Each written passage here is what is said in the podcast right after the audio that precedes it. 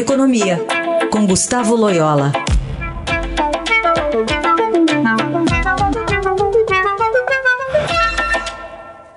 Oi, Loyola, bom dia. Bom dia. Vamos falar um pouquinho sobre um destaque do Estadão de hoje, que é a avaliação, ainda a avaliação da prorrogação do auxílio emergencial, mas aí com valores menores, né, gradativamente menores até o fim do ano para tentar é, conter os gastos públicos. O que, que, você acha dessa via alternativa?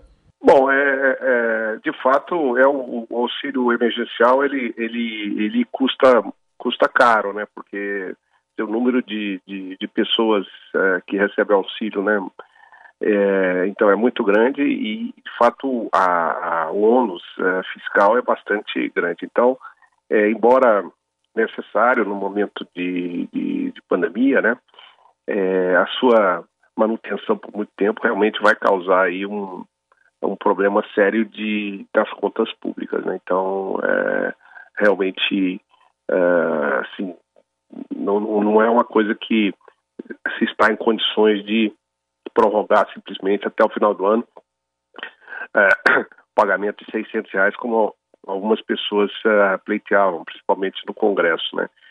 É, então tem que chegar a um meio termo, né? Então acredito que é, essa ideia de fazer um, uma escala decrescente é, me parece é, conciliatória aí entre os, esses dois, essas duas situações, né? A necessidade de de, de fato ajudar as pessoas no momento da pandemia e, e do outro lado, é, compatibilizar com a capacidade fiscal do governo, né? É, é, que, não, que já realmente não anda muito boa.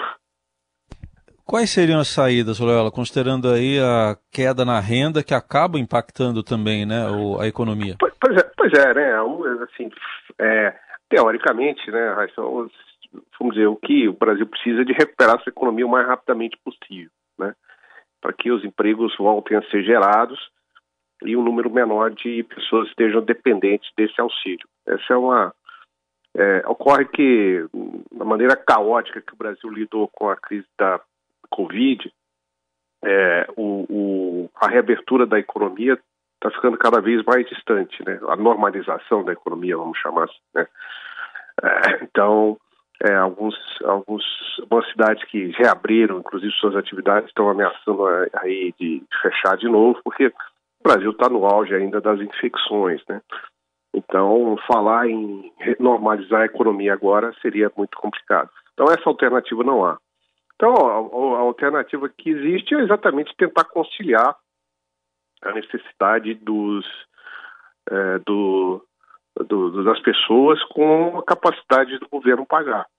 Por outro lado, é, várias denúncias surgiram na imprensa, né, de que pessoas que não deveriam estar recebendo esse é, é esse auxílio estão recebendo, né? Funcionários públicos, por exemplo, né, que têm a sua renda assegurada e, e outras categorias.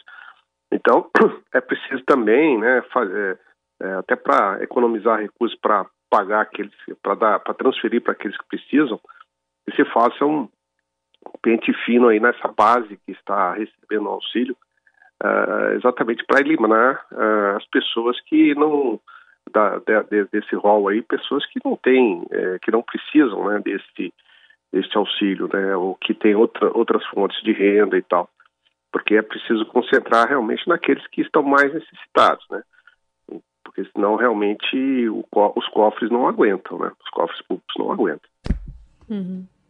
Muito bem, vamos ver como é que é, essa ideia vai se desdobrar e o apoio que também vai ter no Congresso né, para elas, levando em conta os ânimos ainda exaltados né, entre o Executivo e o Legislativo, né, Godin?